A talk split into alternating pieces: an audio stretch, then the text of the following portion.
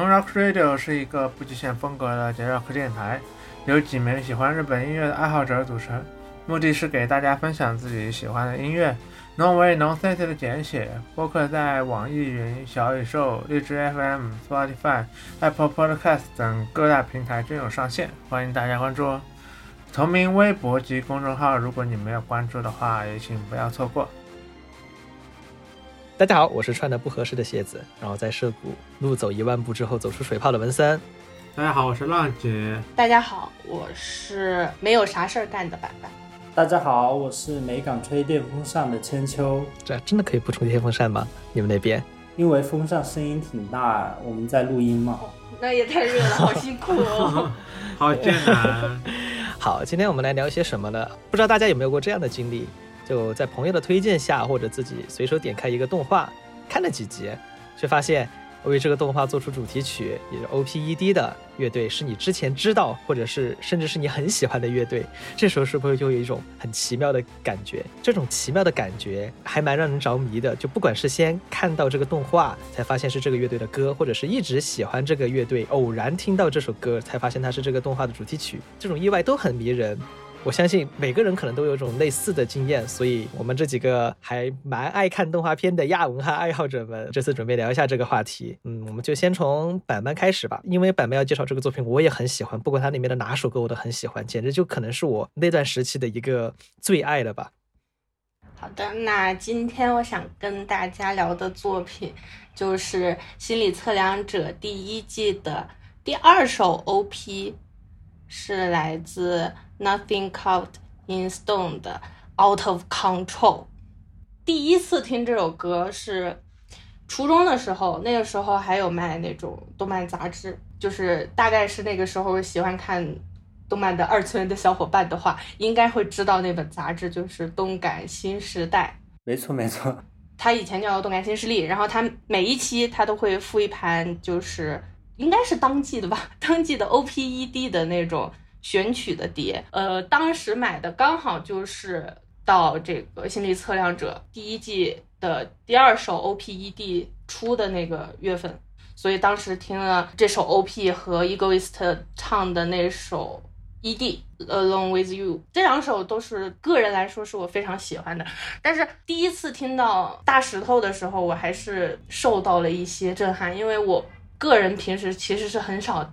听这种类型的音乐的，然后整个感觉就是和一般的二次元，不是二次元。歌曲就是很不一样，差蛮多的还，就完全不二次元，歌词也是英文，然后整个风格特别的帅，主唱的声音也是我特别喜欢的那种，嗯，所以我就对这首歌一莫名其妙的着迷。当然，当时我是没有看过《心理测量者》这部动画片的，就是你只是听过，对对，当时我是只听了这首 OP，然后。看这个动画片的契机是我的同学小伙伴那天突然跟我安利说：“哎，你看心理测量者了吗？”我说：“嗯，我还没有的。”他就一直在跟我安利说太好看了，说我一定要去看。我说：“哥，我倒是听了，看我没看，但是你既然如此安利，他肯定有他的看点。”当时听完他的安利，那天晚上我就去看了整部剧情。对我来说，我都是非常喜欢的。我我能理解到我小朋小伙伴跟我说他看到那个这部动画片时候的激动。故事呢又是虚元玄写写的，大家都知道《爱的战士》，所以你你就能想到他的这个剧情就是比较走这种黑深黑深残。黑深残的，然后人设是天野明设计的吧？我那小伙伴刚好是家教的家庭教师的忠实粉丝，所以他特别喜欢这部作品，我就去看了。人物确实是很美型，我也这么觉得。嗯，对啊，因为这几个人的搭配最早才有吸引点，像是天野明加徐元玄加菅野佑武的搭配啊。虽然我不是因为这些原因，我是因为 Egoist 给他写 ED，所以我一定要去看这样的原因。原来如此，但这两首歌我觉得确实是很经典。第一首 OP 也很经典啊。哦，对，他第一首 OP 是石宇的吧？啊，石宇的《Abnormal Life》这首歌后来也变成就是石宇这乐队最火的那首歌，也变成 Live 定番曲。就是我觉得这部作品里面的歌都不太有那种二次元歌曲的感觉。是的，嗯，其实他们最早展现出来的这些元素啊，是没想到能和二次元扯上关系的。的确是最早让我们感受到它的一些时髦度的。对啊，说起来，其实我觉得《心理测量者》整体的风格，它也不是特别二次元，就是它整个故事的这种概念呀，都不是。啊，对对对，嗯，它的表面的那些核心元素，那些近未来的科幻感，反乌托邦呀，警察的机构也好，侦探也好，这些反而在之前的作品里面还经常蛮出现的。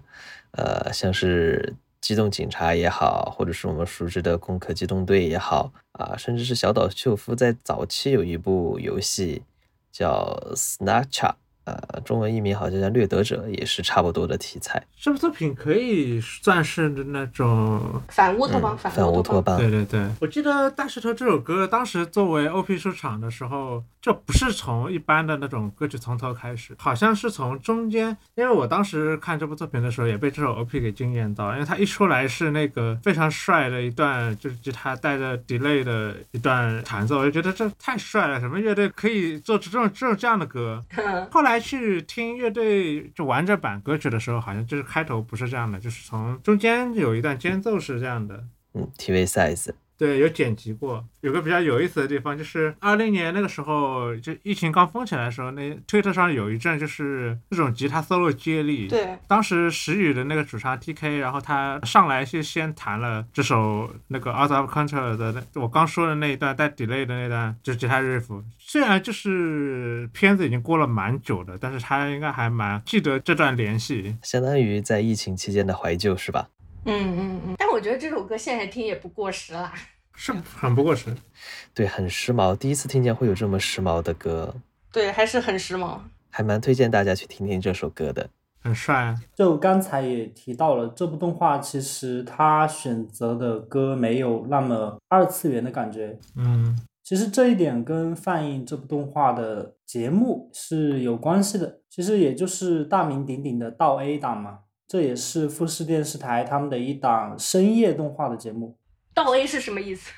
在国内一般叫倒 A，其实是因为他们的名字就是把 animation 的字母倒过来念，就变成了 Noitami A。哦，呀，对哦，原来是这样。意思就是说想颠倒动画的常识，所以说就取了这么一个名字。哦，原来原来是这样。像道 A 它播出的动画，从内容到音乐都很就是独树一帜吧。嗯嗯嗯，原来如此。像刚刚介绍的动画，以及后面即将介绍的几部作品和音乐，其实都和道 A 有一定的关系啊。呃，对，接下来我们讲到的很多作品，其实都会和这个词扯上关系。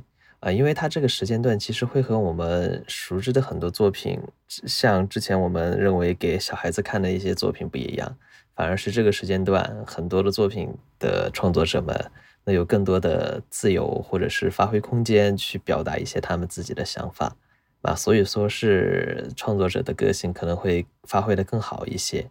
虽然说这些东西在国内可能是国内的 top 啊，或者顶尖的，或者就是我们所所说的一些霸权作品，在国内是很受欢迎的。嗯嗯嗯。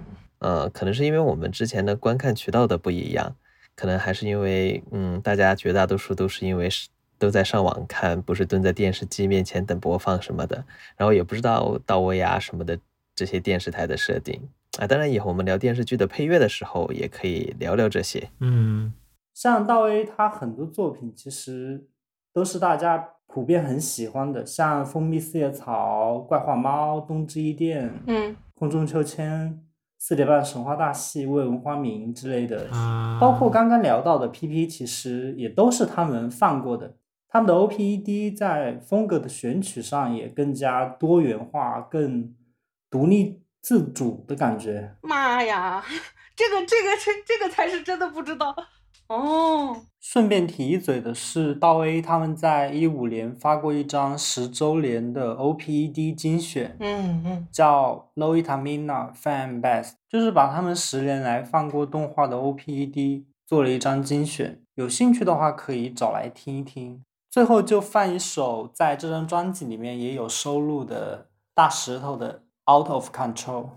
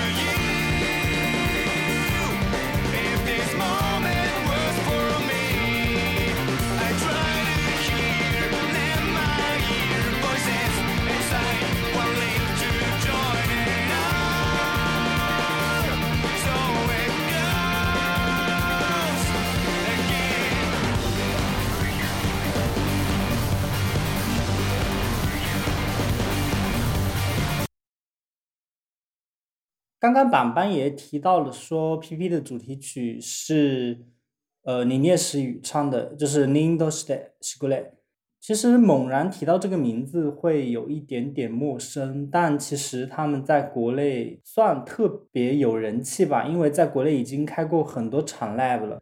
相信 TK 的名字，无论是听没有听日本摇滚的人，应该都有印象。之所以这么说，是因为主唱他 solo 名义的一首歌，只要是在网上冲浪的，或多或少都听过。那首歌就是东京食尸鬼的《Unravel》，洗海带神曲啊！洗海带。我我一直以为就是这首曲子就是李石宇的歌，我一直以为。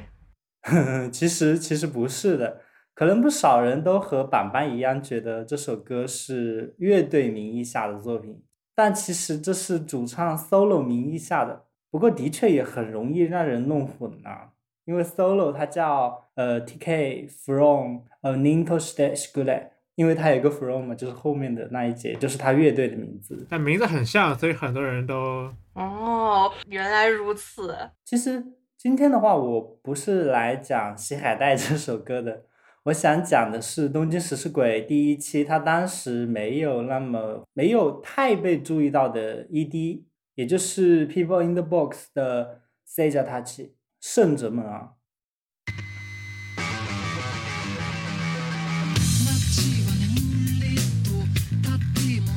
ずっと建設中さ都市計画遂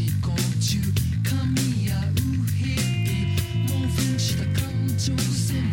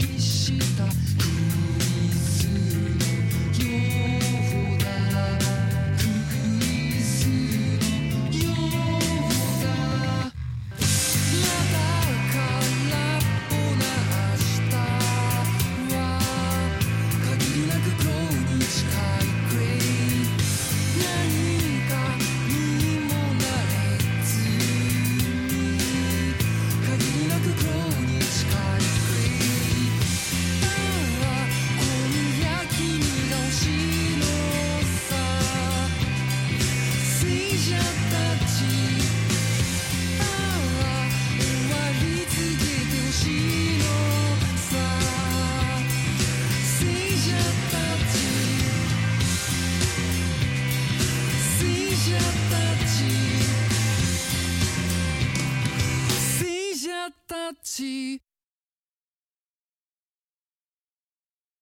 刚刚我们也听完了这首歌，其实这首歌也像洗海带 Unravel 一样，有一首很好玩的一个空耳，呃，那就是谁家的鸡。谁家的鸡？之所以这么被空耳，是因为呃，歌曲它收尾部分点题的那个同名的句子，就是谁家他起，嗯嗯嗯，就变成了谁家的鸡。这个空二好好笑哦。首先给不熟悉《东京食尸鬼》这部动画的人简单介绍一下它的剧情吧。它就是嗯嗯嗯，嗯，发生在二次元永远的老家东京市，对对对对对，就是有一种以人类为食的怪物嘛，也就是苍总，也叫食尸鬼。然后主角他是一个在东京念书的一个大学生。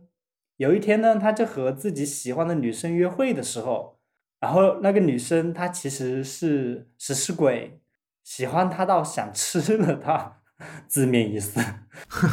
就是在约会的最后嘛，女生想要主角送她回家的路上，然后女生就暴露了自己，就在大快朵颐。然后正在大快朵颐之时，怎料天降钢板，就是他们走在黑漆漆的路上，然后突然天上就掉下来几块钢板，就把女生给砸死了。我们的主角他就是被咬了嘛，嗯，然后他也快死了，生命垂危，然后就被医生不知道哪来的医生，主治医生他一个灵机一动，他就把女食尸鬼的那个器官就移植到主角的身上了。谢谢谢谢谢谢。然后主角他就从此以后他就不是人了嘛，嗯，他就是他就拥有了人类的身体和食尸鬼的器官，哦，半食尸鬼主角他们，然后这也是整部作品里面他主角为此感到痛苦，以及最后接纳自己的一个算是被动的一个催熟的过程吧。哦，这样，之所以想向大家介绍这首歌的原因是，我觉得这首歌在我听过的所有动画片的 OPED 里面都算是最特别的那一批。嗯，刚刚我们也听完了这首歌的 TV size 嘛，就很明显可以听出它就是歌曲一开始就是一段非常扭曲、非常破坏性的吉他，然后紧接着就是贝斯和鼓的加入，然后吉他就没有太多的存在感了，一直就是辅助节奏组的一个作用。这首歌它就一直是保持这样的节奏，一直到它的副歌降临为止。就是到副歌为止，它的氛围都是比较沉重、比较阴郁的。但副歌它一出现，就把前半段那种很沉重的氛围给驱散了，嗯，就突然变得像赞美歌一样。啊，确实确实，刚刚听是有这种感觉，整体就一秒的变换其实还蛮大的。对，加上主唱波多野裕文，他那种很透明，然后又很无机制的一种没有附着上任何感情的声音，唱出这首歌的那些歌词的时候，就甚至说得上是圣洁的。是是是，确实如此，确实如此。而这首歌它气氛转换前后的歌词，我觉得是和《东京食尸鬼》这一部作品是有一定联系的。虽然乐队它也不是完全贴近于作品来写的歌，反而是抽离着并行吧。我觉得，哦，让自己让乐队自己的发挥的空间大了很多。嗯，没错没错。加上他们乐队一贯那种很像谜语一样的歌词，在这里我就姑且算作这些歌词和剧情是有关系的，这么来分析一下歌词和作品之间的联系。就是他副歌之前的最后一句，就是行径与信仰越出了常轨，就像测验一样。就是主角他的生活已经越出了常轨，就脱轨了。然后他那一句就像测验一样，我觉得就是主角他在一种反问，他在觉得自己到底还是不是人，因为他已经不算人，也不算食尸鬼了嘛，就那一种不安的感觉。始终是贯穿在整部作品之中的。然后副歌的那一段歌词，其实也是蛮空洞的了，就是依然空荡荡的明天是无限接近黑色的灰，什么也做不成，无限接近黑色的灰。这一句歌词里面，就是硬是要要分析的话，我觉得就是白色它是人类，黑色就是食尸鬼。然后目前主角的状态就是处于之间的半人半食尸鬼，就是一种灰色的状态。然后歌词里面又写是无限接近于黑色的灰，就可以看出主角他从人类变成食尸鬼的这种转变所带来的一种消极的情感。他觉得自己马上就要变成完完全全的食尸鬼了，就是无限接近于黑色了。就是对这种已经即将要变成黑色了的一种非常算是自戕性质的一种绝望，我觉得。嗯，说起来，当时这首片尾曲在动画里面的 ED 的画面，就是像幻灯片一样的一张张的切换图片的感觉，而那个图片是西园公画的吗？西园公是一个很出名的一个画手。对对对，然后他给 ED 画的这一些插图也体现了歌词的这一点，我觉得，因为他的插图就分为了两类，一类是非常清爽的日常生活，然后另一类就是非常沉重的那种暗色调的，嗯，作为食尸鬼的一种生活的感觉，是的，是的，就是把这两者进行对比了。People in the Box 这支乐队，它是一支以数学摇滚为基调、变拍为嗯为特征的一支乐队，他们的歌词包括他们的作曲都是他们的一大特点，可以算是杀手锏吧。嗯他们这种在日本被概括为残响系，嗯残响系这个词就是将就是日本的一个素摇厂牌长响 Record 它旗下的一批乐队的风格进行概括的一个说法。哦，是它的厂这个厂牌下面的是这个厂牌的老板就是知名素摇乐队 TED 的吉他手河野张宏。好像他的那个吉他手好像是去年去世的，对对，他们另一个吉他手去年好像去世了，叫黑田洋俊。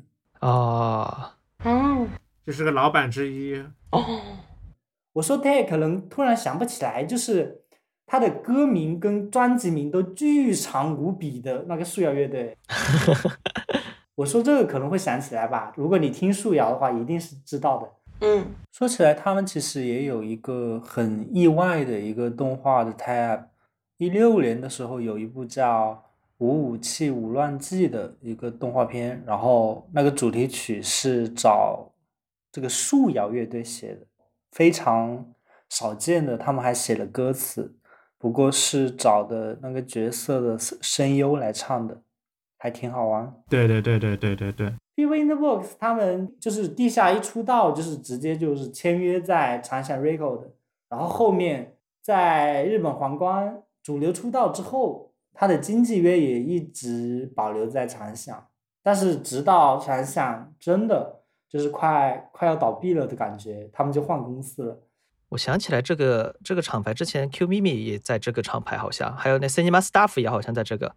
就挺多乐队都曾经在他们那里待过，像雨的游行呐、什么九厘米子弹呢，都是他们曾经所属。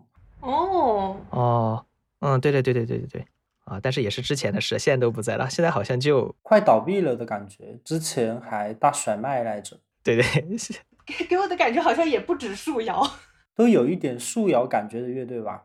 啊，是他最早是以这个，树摇发家的吧，就可以这么说。他好像是之前是开过那种相当于 Zimi，也就是那种私塾一样的叫叫了一下这种乐队的经营啊什么的，然后就拉了一堆人，这样一起做的一个厂牌那种感觉。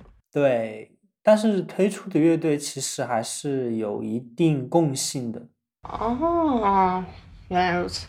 说回 People in the Box 吧，其实他们算就算是主流出道，也没有特别大的曝光度或者说是声量，哦，甚至在现在都可以称得上是就是一种地下的状态。哦，嗯，之所以能能拍到《东京食尸鬼》这种热门作品，也是因为作者石田翠，他其实是 People in the Box 他们的老粉加老乡，他们都是福冈的嘛。石田翠，乐队他是福冈北九州的，然后《东京食尸鬼》的作者他是福冈九流米的，哦，就是作者他算是指名邀请乐队来为他的作品来唱歌，这种感觉。所以是他指名让他们来来唱。就是自己喜欢的乐队给自己的作品来创造音乐，啊，这种乐迷 算是做到家了。哇，这个关系就很好。这种关系最好了，我最喜欢这个关系了。啊，这个这个地方就是这作者就是在选曲上夹带蛮多私货的。后来 T.K 他后来出过一张就是才脑的那张专辑，里面也有首才脑。然后，嗯，这个石田穗还特地就是去给 T.K 这首歌重新写了个词，就 T.K 以外就是另外有两个版本，不同歌词的版本。没错没错，《东京食尸鬼》这一系列动画的音乐，其实大部分都是作者他指定的那一种性质。啊，原来如此，挺好的。他也带火了很多乐队，毕竟这个作品不管在海内外，其实都还蛮，真的还蛮出名的，不管是好名还是坏名，但是很出名。啊，就真的是哇，真的是粉丝粉丝行为。就 People in Works，他其实作者还给他们画过宣传照，而 C 加他这首歌在他们的作品里面也算是最特殊的一首。这个特殊并不是说他们的曲风或者歌词之类的特殊，而是 People in the Box 他们有一个呃算是强迫症的特点吧，就是他们的所有的专辑包括单曲的名字都是两个单词的英文，嗯嗯嗯，而 C 加塔奇是他们唯一一张以日文命名的唱片。不过，他们唱片的封面上还是印刷了他们的英文的译名啊。哇，当时我看到这部作品，其实也是很偶然的一个事情。动画播放的时间大概是我高二、高三的那一段时间，学校就是不准带手机的嘛。嗯，但是，但是你懂的。我宿舍里面有个同学，他就偷偷带了手机嘛。就有时候，就比如说周五的时候，他就会去校长室那边连 WiFi 下视频，然后他下了，然后我们就偷偷就是下晚自习再回宿舍，再一起来看这种感觉。那一段时间就是《东京食尸鬼》就是最火的嘛，然后他也下载了。对，T.K 的那首主题曲，当时就是真的就是火到，无论是看没有看这个动画片的人。都知道的感觉，嗯嗯嗯，我也很喜欢 T.K 的那首歌，但是片尾曲这一首是我现在越听越多次，越来越喜欢的一首歌，所以说我今天就想讲一下这首歌。嗯，这首歌的歌词其实从一开始就营造出了一种那种都市生活的一种空洞吧。嗯，就是即使街道入眠，都市计划也依然进行中，这种歌词。就其实都很不好描述，他们都是一种很需要人自己去感受的一种歌词，而就是《C 加塔起》这首歌，它就是有一张动画盘嘛，动画盘的封面就是主角金木研他在双手合十祈祷，金木研他的属于食尸鬼的那一只眼睛就流出了泪，是血化作的泪，他在祈祷什么呢？他可能也是说。也就是像歌词里面写的，圣者们啊，希望你们能宣告结束。就是当音乐的氛围从沉郁转向孤注一掷的那种光明的时候，某种程度上，这种祈祷也是一种黑色幽默，因为在整部作品，包括你的现实生活中，就是从来就没有救世主的。确实，刚才千秋说了这么多，我确实觉得之前就算看了这个动画，听了这个歌，也没有想到的很多有深意的地方。这其实也是这次我们要录这个播客来的这个意外的目的。那我们下面来听一下浪姐的选择。浪姐，你这次要讲什么乐队？我这次讲的是之前那一期也出现过的 Pay Money to My Pain。哦，PTP。不过这个乐队一开始会让人觉得不太会去贴一些动画之之类的，然后他们。第一张专辑的第一首歌就贴了，然后贴的是一部特摄的，叫《赛文奥特曼 X》啊，真的呀，赛文，哦，居然是特摄，对，所以其实是哈贴了个奥特曼，会让人觉得有点意外啊。他们和奥特曼怎么联系上来的？我完全想象不出来。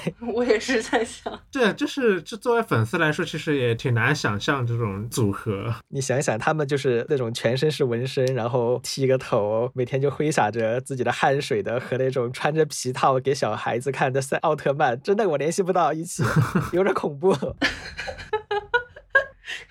就有点像那种黑社会大哥去幼儿园给小朋友讲课。嗯，这其实也是因为这部奥特曼本身不太一样啊。原来如此，快快快，我想听听这首歌，什么名字啊？呃，叫 Another Day Comes。那我们来听一下这首歌吧。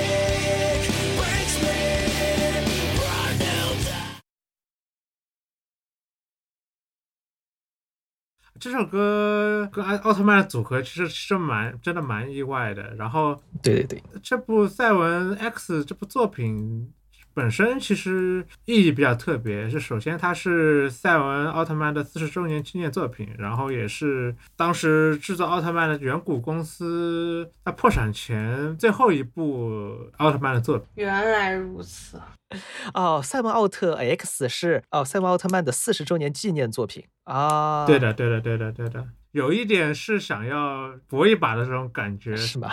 所以做了一部比较黑暗，然后比较成人向的奥特曼作品出来，嗯就跟大家想象的那种奥特曼其实不太一样。嗯，嗯，我记得他好像他的编剧也有之前就一直跟着一起做的那个长谷川圭一和我最喜欢的小春和斋吧，啊，有，原来是这样。其实就是 PTP 本身，因为他他们有很多比较沉重的歌，就是因为主唱本身有心理疾病，嗯然后加上歌曲风格比较重型，所以其实，在看过《赛扬 X》之后，会比较能理解为什么用 PTP 的歌就是作为主题曲。有一个比较有意思的巧合，就是《赛扬 X》的主角叫 Jin，然后他的男二号叫 K，但是 PTP 的主唱叫 K，然后当时刚出道的一个吉他手也叫 Jin，然后那个 Jin 这吉他手后来是因为实在太忙了，就退出乐队了。然后他是牙医里面一个成员的，就是亲生哥哥，叫具体名字我忘了。这是一个很奇妙的巧合。我觉得这不是巧合吧？这肯定不是巧合吧？这么这名字上面这个东西还挺重要的吧？这肯定，我觉得可能是编剧也好或者什么，我觉得是故意的吧。对，对，感觉应该是会比较故意的。那挺好的呀。就虽然我们都听过 PTP 的各位，都没想到过他还他的名字也会被用在奥特曼里面。其实，其实他们第一张这个专辑贴了蛮多，也不是说蛮多，就是会有一些让人意外的 tap。嗯就是除了这首《Another Comes》以外，还有一首《Home》，其实蛮多人都应该听过这首歌。嗯，我很喜欢那首。呃，就是呃，上期我们放了《吃》这首歌，然后它其实是零秒出手的 ED，零秒出手就是《灌篮高手》那个作者哦，叫什么来着？井上雄彦是吗？对井上雄彦的那部零秒出手的 ED，其实是一个非常好的 tap 了，但是好像没有因此而红。然后《赛文奥特曼》这一部的收视率相当相当糟糕，好像平均收视率都不到百分之二。这么糟糕？没有小朋友能看得懂。对，因为就是剧情太晦涩、太难懂了，而且演员的演技也非常克制，台词会比较少。啊，然后里面他那个赛文的形象会跟原本 TV 版里面不太一样，嗯，然后他会有一些眼睛会上翘，然后肩胛会有一些尖角，嗯。就是会觉得是一个比较凶相毕露的赛文，啊。就是比较恐怖的，可能小朋友不会太喜欢这种感觉。啊，哦，他本来也肯定不是说是面对小朋友制作的，可能就是想要凸显一些。嗯、对，就是成人像，成人像。嗯，对对对对，奥特曼其实也挺多类型的，就是面向小朋友、面向大人的，也不能说全都是给小朋友看的了。对对对对，对对对，全部给小朋友看的是偏见。最早的确是为了一些啊、收视也好，因为电视的主要观众之一就是小朋友，嗯嗯嗯，所以会去做这个。但后来发现，呃，也不一定需要依靠电视了，也要需要可以通过网络播放啊或者什么的，它也会有变化，也在与时俱进。嗯，这就以前看奥特曼长大的小朋友们长大了，然后再给他们拍一点大人看的。哦，这个很好，这个很好，这个想法很好。对，就是我，就是我。好，那我们听完这个，接下来我想讲的一个两个乐队和一部作品，那部作品名字叫做《C》，可能很多人在十几年十几年前看过，它叫做它中文译名叫做《金钱掌控》。啊，这部啊，刚刚查了才发现，OP 原来是李孔莫强的歌耶。对，所以我们现在来听一下《金钱掌控》这一部动画片的 ED，来自《School Food Punishment》的 RPG。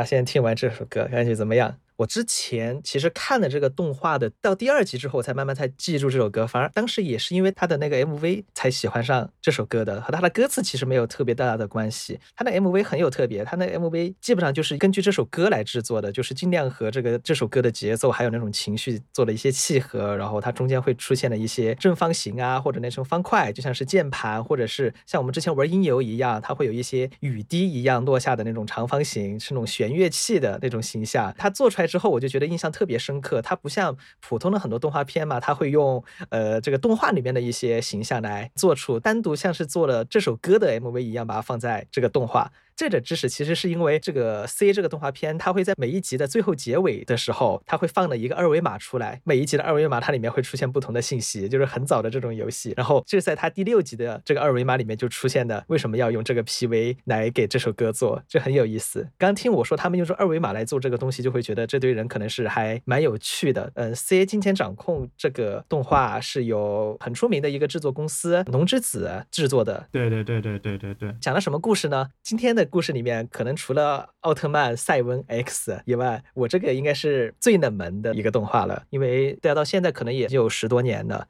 它这故事就讲，就是这个世界上除了我们的现实世界以外，还有一个浮在上面的金融街。对对对对对对对，被选召的人可以在里面用金钱做战斗，然后赢的人就获得钱，然后输的人就失去自己的未来，失去未来就相当于破产嘛，就这种故事。所以就是最早，呃，就他刚出的时候，一二年左右，我当时还是个中学生，我就觉得我操，这好酷啊！披着金融皮的超能力大战，然后里面充斥着各种很刷时髦度的英文，就就很酷。角色的设计啊，人设那些也很好看。就女主角珍珠就是一个红发还长角，也很好看的一个美少女。当时的我就是因为这些原因就去看的，还还蛮喜欢的。呃，然后又过了几年，和朋友聊起来的时候，又想起来，这个时候的我就学了一些就普通的一些正常的经济知识嘛。小时候的我不懂这个动画里面，它会用很多经济学名词，甚至它的每一集的开头，它那个 C，它会把就很多动画会常用那种每个章节，它会用呃 C 为开头取一个单词，比如 currency 啊、credit 啊这种，就会觉得很酷炫。然后包括它里面主角他们使用的技能也好，他们造成的现象也全都是经济学名词。通货膨胀，对对对对对，主角的技能就是通货膨胀，真的啊、我乱说的。太吓人了吧！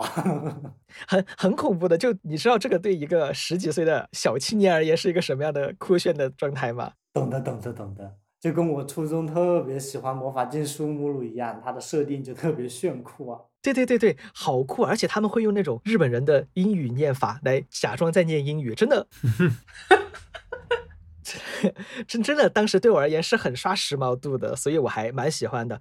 是的，是的。但是到后来就大学的时候和朋友聊起来这个，然后他去看了之后和我聊，再一次看这个动画之后，觉得它里面那些经济学名词、金融学名词，对学过这些的人而言是在是在搞笑，是在放屁。我还以为很专业。是是是这样的，不懂的话你会觉得很专业，但是实际上它表现出来的话又没有真正表现出来的那么深刻了。嗯嗯，因为其实还有一个原因，就是后来又会觉得它里面的那些内容啊，就刚刚我刚刚说的那些设定，或者是他们最后的那种核心冲突，都有点太狗血了。嗯，就是为了冲突而冲突，那种戏剧化有点太刻意了，就可能对这个时期的我的那种对文艺作品的要求又有点不符合了。嗯，审美不在这儿了。对对对，然后转折来了，转折是我我这几年学了一些金融的知识嘛，然后相当于又长大了一点儿。嗯嗯然后这个时候我又回去看了一下这个动画片，嗯，然后发现其实我之前的想法又比较幼稚了吧？可能哦，就是我之前就单纯说，比如他用了一个技能通货膨胀，嗯，或者什么焦土战略这些，嗯呃，我就单纯从名词去分析了。其实我后来才知道，就我有可能不能单看这个作品本身，我要去联系一下时代背景。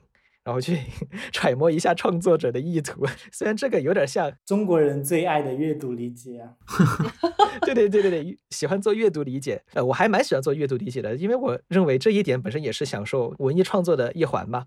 嗯嗯嗯，对，然后这时候我才知道这个作品背景，它是在二零一一年的四月份播放的。三幺幺，对，哦，就因为这个三幺幺的事情，甚至对这个动画的本身的播放都有很多影响。比如最重要一点，比如这个动画的原计划是一个十三集的动画，但它最后因为这个三幺幺，所以推后放了两周，它只有十一集了。天呀！那没有播放的部分，它就发蓝光了吗？没有，蓝光里面也没有，属于制作的阶段就直接砍掉了。哦，对，因为相当于这个还在企划阶段的时候就遇到了三幺幺，因为它又是一个做金融为核心的一个动画片嘛，然后再你再想想日本的特殊背景，呃，八八年泡沫经济，九七年的亚洲金融风暴，嗯嗯，零八年的次贷危机，其实现在日本的经济从很早开始就算是世界的特例来着。对对，非常特别，到现在也是。嗯，我之前看的时候，我就会觉得这个是不是他在讲述一段历史一样？这个 C 它代表过一个词叫就是危机嘛，crisis 这个词就是金融危机，所以这个动画里面出现的最大的一个相当于现象就是这个 C 要来的，就是金融危机要来的。然后小小剧透一下，反正就是主角和另外一队人就是针对这个金融危机的到来该怎么处置日本的未来还是现在做了一个抉择，这样的一个故事。哦，最后发现，原来主角他们主角方选择的就是现实，就是日本在金融危机的时候做了什么抉择。居然，对，因为我当时其实第一次看的时候，我觉得哇，主角为什么要这样做？虽然说你选择了未来，但是你放弃了现在。当然也不是说另一方另一方是选择现在，坚守现在，然后放弃未来，也不是说另一方是对的。但是总的来说，这个没有分得清楚对策，总是两队人在自己的理念上的冲突。现在看来就更深刻了。是的，是的，对它像什么，它里面说金钱就是债务嘛，然后所以它里面的 C 也是 currency 货币，也可能用作叫做 credit 信用，就是对未来的抵押，这种真的还蛮酷的。而且其实现在你看现在经济，比如我们现在相当于在进入这个动画的第二季一样，就是中国和美国的那种金融战。它第一季其实就讲的是日本和美国的金融战一样的这样的故事。哦，那日本就输了嘛？对，最后的结果是输了，所以主角选择了那样，最后的结果其实就是输了。天呀，那这个还挺现实主义的。对对，这个还挺现实主义的，所以它和刚才千秋说的一样，这个东西也是被放在到 A 档做的。对，也是到 A 档。哦，但其实提到就是金融题材哈，我觉得还挺少见的。我近两年见的最火的金融题材，应该就是半泽直树了吧？啊，对，是很少见，因为这个很难描写的。说实话，就像我刚说的，你要是特别狂用这种金融学名词，大家又会觉得你在刷时髦度，然后你又讲的又没有那么深。然后你不用的话，大家又会觉得你这个东西你说是金融题材，但你又什么都不用，很难讲的。是的，是的。而且龙之子这堆人都算很不错，他们还请了很多的顾问来做。嗯，你想，他们这些动画制作者其实没有那么深的这些金融方面啊、经济方面的知识的。我喜欢这个，也是因为我最早很喜欢的一个导演。就你们刚才可能也说过，他就是龙之子的中村健治，他拍过《怪话猫》，哦，然后他还和汤浅政明一起拍过《兽爪》，还和新房昭之一起拍过《魂手》，就是那种很有个性、很怪的那种导演。哦，吊球也是他吧？对对对，吊球也是他。虽然吊球是他拍了这个作品之后去拍了吊球，但是反正吊球的那种感觉也是很不一般。就很怪。很怪，很怪，真的就怪来形容是最好的，所以我还一直还蛮喜欢他的。嗯，他做了这个之后，我就去看了，看了之后后面一听，哇，原来是这个乐队，今天晚上就可以去看一下。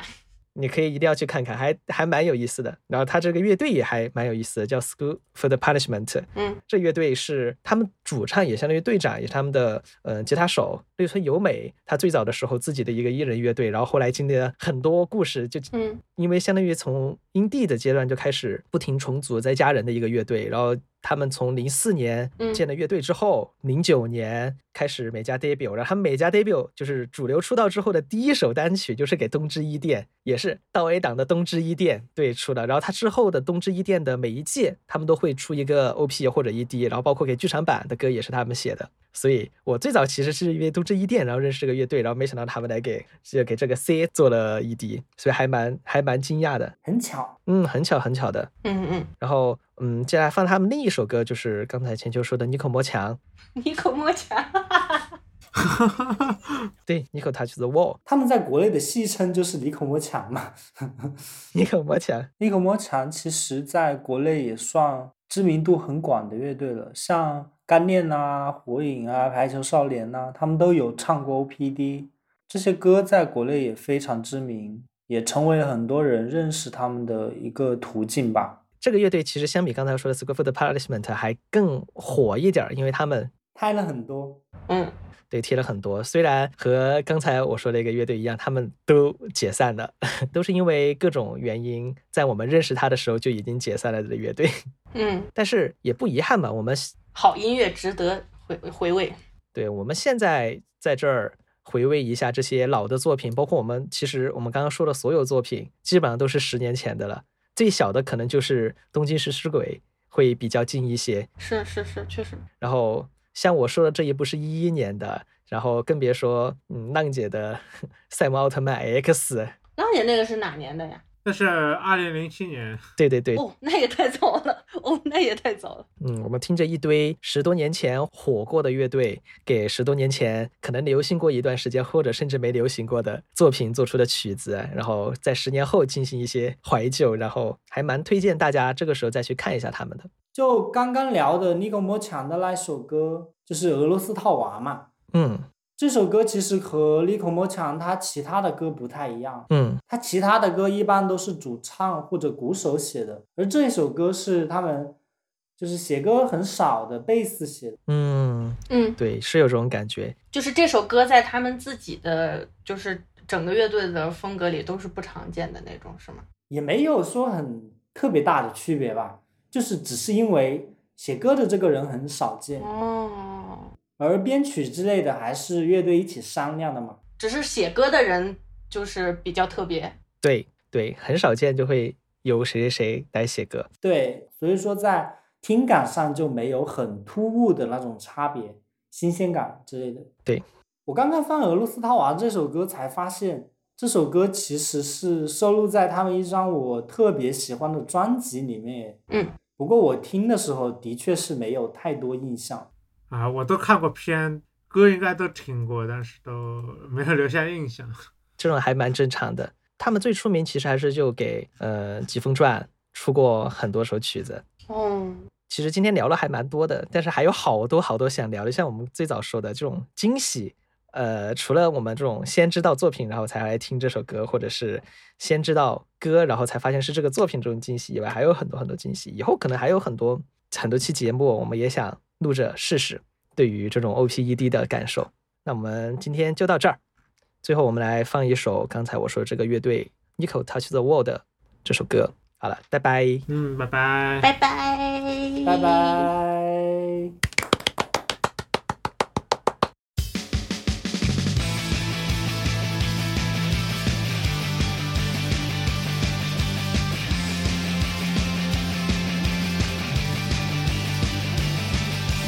き抜くために着込んだ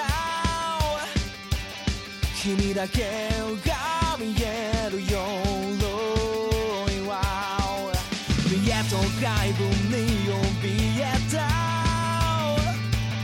愚かの果ての現実体きしむほど抱きしめてよ